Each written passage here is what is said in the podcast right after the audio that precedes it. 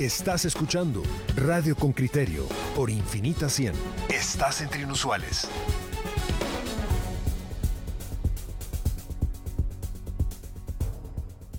Bueno, vamos a, vamos a hablar con, eh, o el tema que nos ocupa hoy que queríamos tratar es, eh, la, la pandemia une, separa parejas, cómo incide. Y encontramos a alguien que, que, ha escrito un libro, un libro que se llama GPS for a Happy Marriage, es decir, eh, la ruta, una traducción podría ser la ruta a seguir para un matrimonio feliz. Está en inglés y, y lo encontramos a la persona que vamos a hablar, la encontramos en Panamá. nos referimos al rabino Aaron Line. Rabino, buenos días. Muy buenos días, ¿cómo estás? Eh, eh, todo bien. Para que sepas que el, libro también está en español, GPS para un matrimonio más feliz. Ahí está, lo tiene. Está traducido y está también en Amazon, lo pueden encontrar em, en Kindle. También es un libro en español también. Diferentes eh, plataformas, diferentes plataformas. Bienvenido, Rabino. Muchas gracias por tomar esta entrevista al GPS para un matrimonio feliz. Pero ese GPS, ¿en dónde se encuentra ahorita? En, en, plena cuarentena. Nosotros leemos notas de prensa, leemos entrevistas a importantes psicólogos y consejeros matrimoniales en el mundo donde dicen la cuarentena o te acerca o te aleja. ¿Cuáles son sus impresiones, Rabino? Compártalas. Bueno, primero quiero comenzar y eh, agradecerle por el privilegio para, hablar a sus oyentes y desear a todos que necesitan una curación, que Dios les ayuda, todos que pasaron un mal momento, que Dios les dé consuelo y bendiciones para poder superar esta pandemia. Em, la verdad es, como ustedes pueden imaginar, el matrimonio per se es bastante difícil. O sea, la base de mi libro que escribí es para explicar a una pareja que los dos son sanos, mentales, tienen todo lo que quieren o lo que necesitan. Aún así, el matrimonio per se es algo difícil. Juntar dos personas con diferentes perspectivas, diferentes vidas. Ahora, a un matrimonio cuando le metas cualquier tipo de presión extra, automáticamente va a ser más complicado. Ahora, ¿qué está pasando? En la pandemia hay para muchas personas problemas financieros, inestabilidad laboral, hay miedos, hay pánico, hay más presión, hay niños que están en la casa, hay que cocinar más, hay que ver cómo para que no pelean, hay que limpiar más, o sea, hay muchos elementos que cada elemento per se puede ser una presión demasiado fuerte por un matrimonio. Imagínense cuando llegan todos juntos. Eso es una explosión.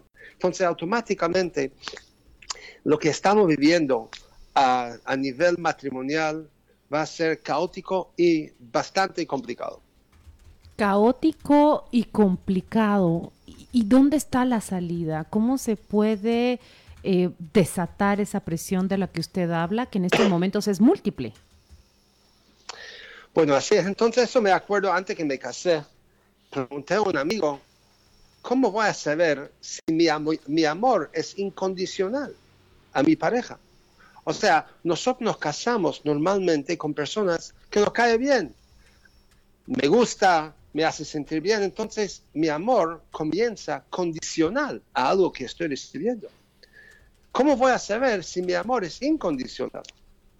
Y me dijo algo muy sabio no se puede saber mientras que no hay una prueba a este matrimonio, que no hay presiones al matrimonio. Entonces, realmente esta pandemia o cualquier otra crisis nos permita demostrar si nuestro compromiso al matrimonio es realmente incondicional.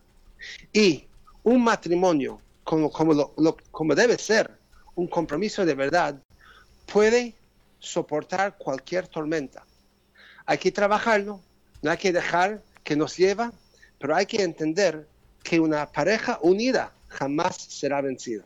Eh, Rabino, hay que promover o potenciar algunas cualidades, por ejemplo, la paciencia por esas cosas que usted dice que se acumulan, eh, los niños gritando, la limpieza, usted las ha descrito. Eh, digo yo, la paciencia, la tolerancia, la comprensión. Lo que pasa que, que, que cuando mi esposa eh, está nerviosa, yo también lo estoy, porque las circunstancias son para los dos. ¿Cómo generar ahí un nivel superior de paciencia y de comprensión, justo cuando los dos, no uno, sino los dos, hemos subido esos niveles que nos disparan. Muy bien, la pregunta es mucho mejor que la respuesta. Como sabemos, es muy fácil a un terapista dar ideas a una persona que está pasando un momento difícil.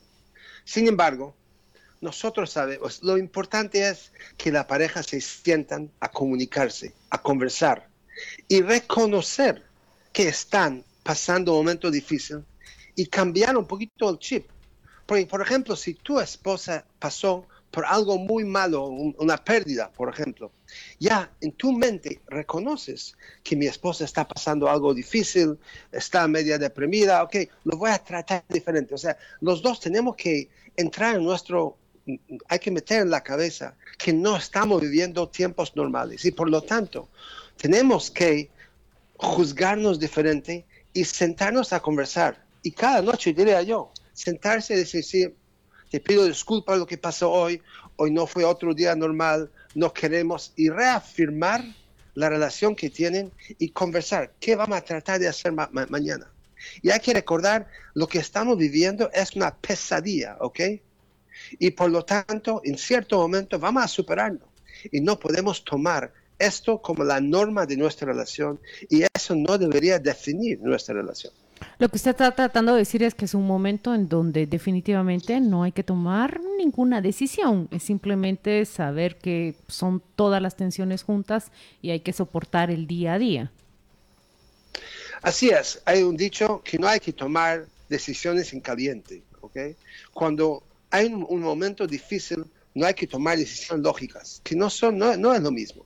Y por lo tanto, en estos momentos, la persona a veces que no entra en la cabeza mira, te voy a sacar, te voy a diferenciar, no puedo vivir contigo.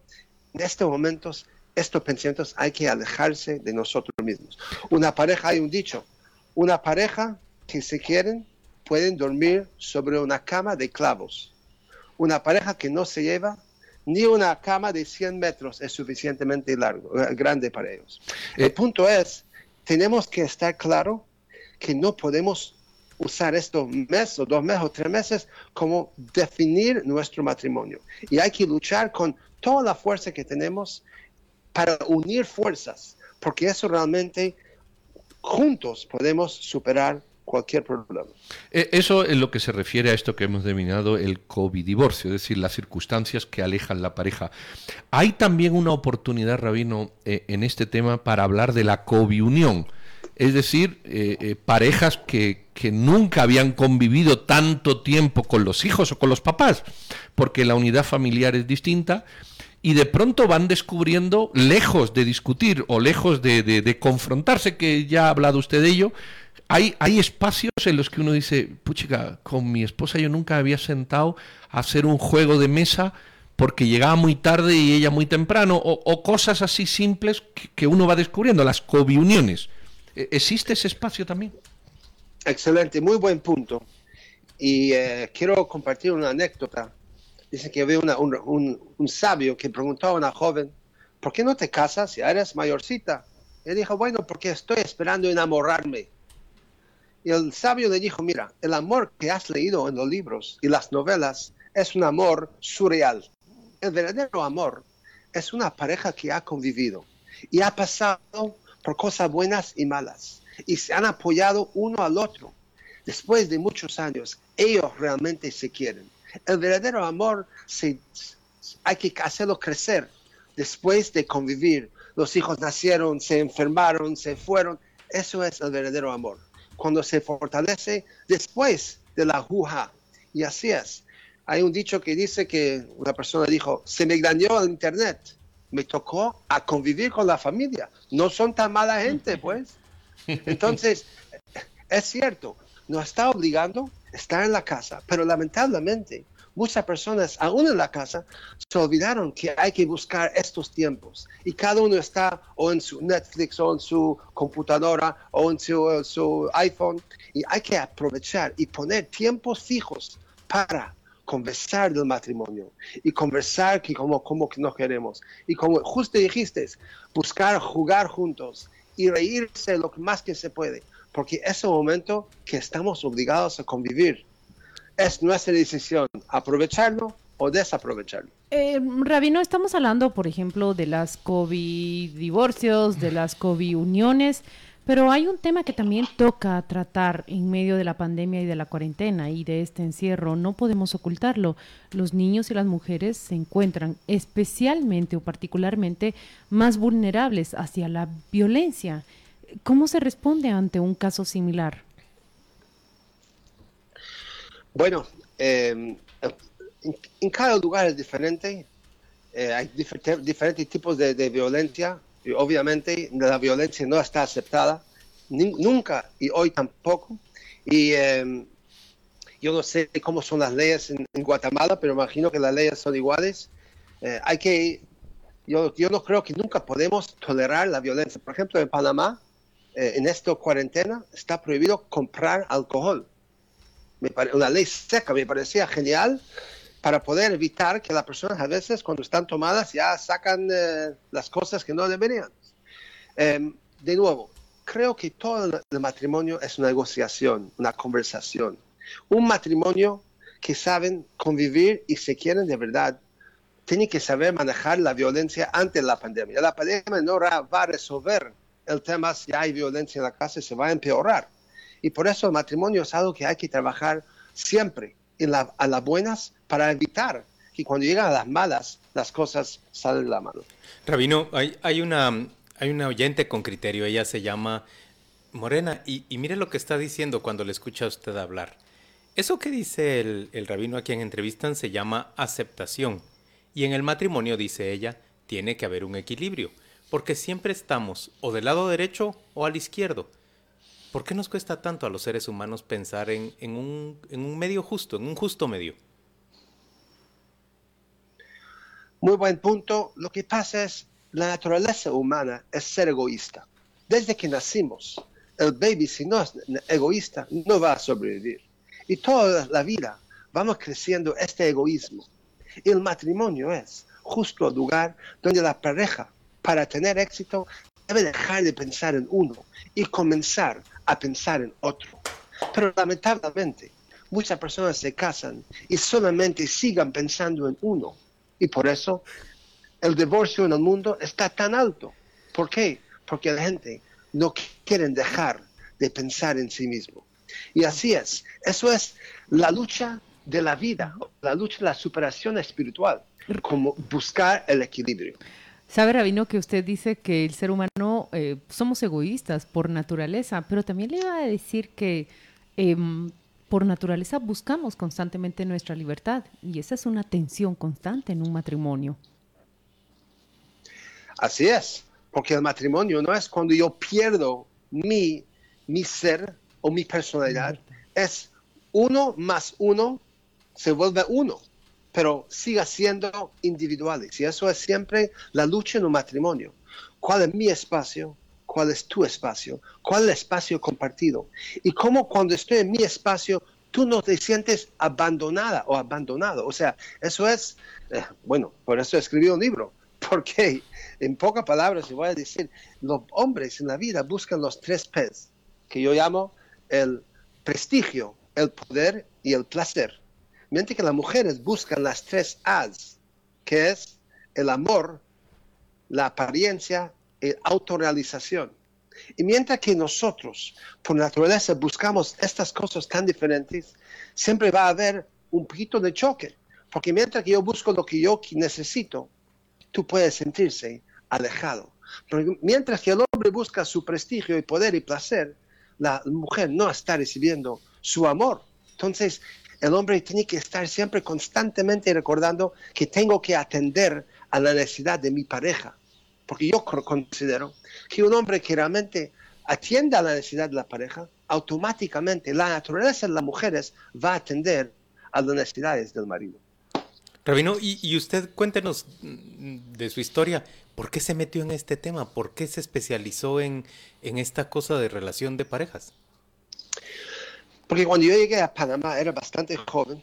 Y de ¿Cuánto es ser bastante joven? ¿Cuántos años tenía? 24 años. Uy, sí era joven. Y eh, la gente comenzó a consultarme, a hablarme sobre su matrimonio, que yo estaba apenas casado seis meses. Entonces me di cuenta que me va a tocar a buscar unas ideas y leer libros y eh, informarme, porque si no va a haber un problema grande en mi comunidad. Y así me dediqué mucho a esto y salí con unas ideas que yo pienso que son muy valiosos y yo creo que la, la, ya, ustedes el programa se llama Con Criterio. El criterio principal es que el matrimonio no es algo que pueda funcionar sin esfuerzo. La gente piensa en eso, enamoramos, el matrimonio va a funcionar. Y yo considero que el matrimonio va a fracasar si entendemos que somos tan diferentes, menos si no, menos si, si no vamos a buscar a ver cómo atender a las necesidades de mi pareja, el matrimonio va a ser muy difícil. Muy bien, Rabino, pues no sabe qué satisfacción me da escucharlo. Creo que hay muchos consejos ahí eh, muy útiles, muy prácticos y, sobre todo eh, ahora que estamos encerrados como para como para que cada quien lo escuche y decida y decida qué hacer. Mi pero, compañero pero, antes de que se vaya, antes de que se vaya Rabino, solo díganos un 1 2 3, digamos, de los tres consejos que usted podría ofrecerle a, a parejas guatemaltecas, ¿Cuáles cree que serían los más relevantes, así rapidito en, esta, en este periodo que estamos viviendo todos tan cerca, tan juntos y durante tanto tiempo? Busca, busca el amor que realmente tienes muy adentro para tu pareja. Ahí está, avívala. Siéntate con tu pareja cada noche y dígale, mira, te quiere y te pido perdón por todo lo que ha pasado negativo en el día de hoy y tres, diga a tu pareja, ¿qué puedo hacer para ti mañana? Y mientras que cada persona busca este espacio de pensar en el otro, este cualquier matrimonio puede sobrevivir este momento. Pues qué quiere que le diga, cierre de oro, Rabino. Muchísimas gracias, Rabino Ara Online de Panamá. Ayer nos conocimos por WhatsApp a través de un amigo. Le agradezco mucho. Nuestro común amigo Ari me dijo, vas a ver que es una excelente persona. No habíamos hablado y efectivamente concuerdo con él, sus consejos y sus puntos de vista y su manera de exponer son muy gratificantes. Yo en lo particular se lo agradezco y mis compañeros también y seguramente todos los oyentes que, lo han escuchado. Feliz día, muchas gracias, Shalom. Y bueno, pues muchas gracias a todos ustedes, Pedro, todo su equipo, que tengamos puras bendiciones, eh, que Dios nos ayude a salir de esto. Feliz día, gracias Rabino, muy amable. Dale, gracias.